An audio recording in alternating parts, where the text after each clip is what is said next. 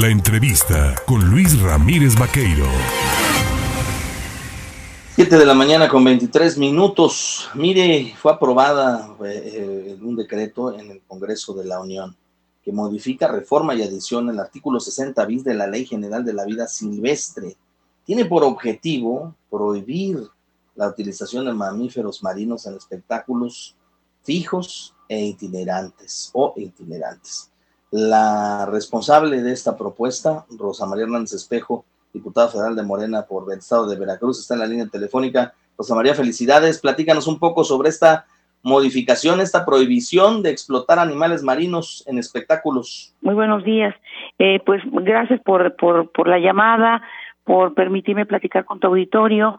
Es una propuesta que hizo el Partido Verde Ecologista y que nosotros aprobamos con algunas modificaciones, pero que aprobamos porque creemos que eh, pues eh, ya el, el mundo y por supuesto nuestro país, nuestro entorno tiene que ir caminando hacia una vida en convivencia con nuestros hermanos de planeta que son los animales, que son seres vivos igual que nosotros y que pues tenemos que tenerles todo el respeto. Es incluso una resolución en revisión de amparo de la Suprema Corte de Justicia. O sea, es algo sumamente importante. Mira, este, eh, lo que ayer se aprobó fue una reforma al artículo 60 bis de la Ley General de Vida Silvestre.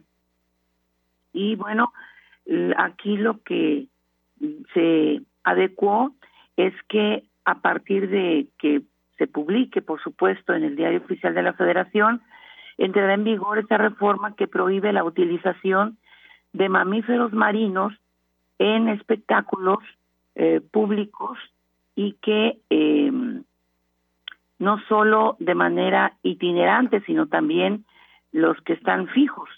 Sí. Y pues esto es importantísimo porque se garantiza ya un trato digno y respetuoso de los mamíferos marinos que hoy pues forman parte de estos espectáculos y que definitivamente eh, pues no es bueno, sobre todo para la cultura, la educación de nuestras futuras generaciones, ¿no?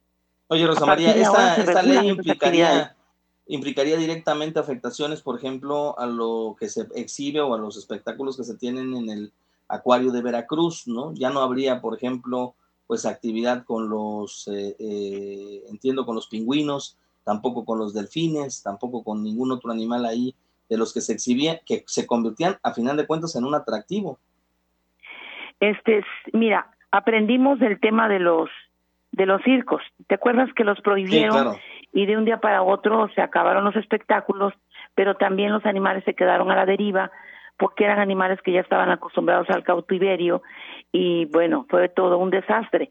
Bueno, se aprendió de esto y ahora lo que se está haciendo es que los propietarios que poseen ya mamíferos marinos en cautiverio en cautiverio van a contar con un plazo máximo de 90 días contados a partir de la entrada en vigor de este decreto para que integren y entreguen un inventario de estos ejemplares a la Secretaría del Medio Ambiente y Recursos Naturales y a la Procuraduría Federal de Protección al Ambiente.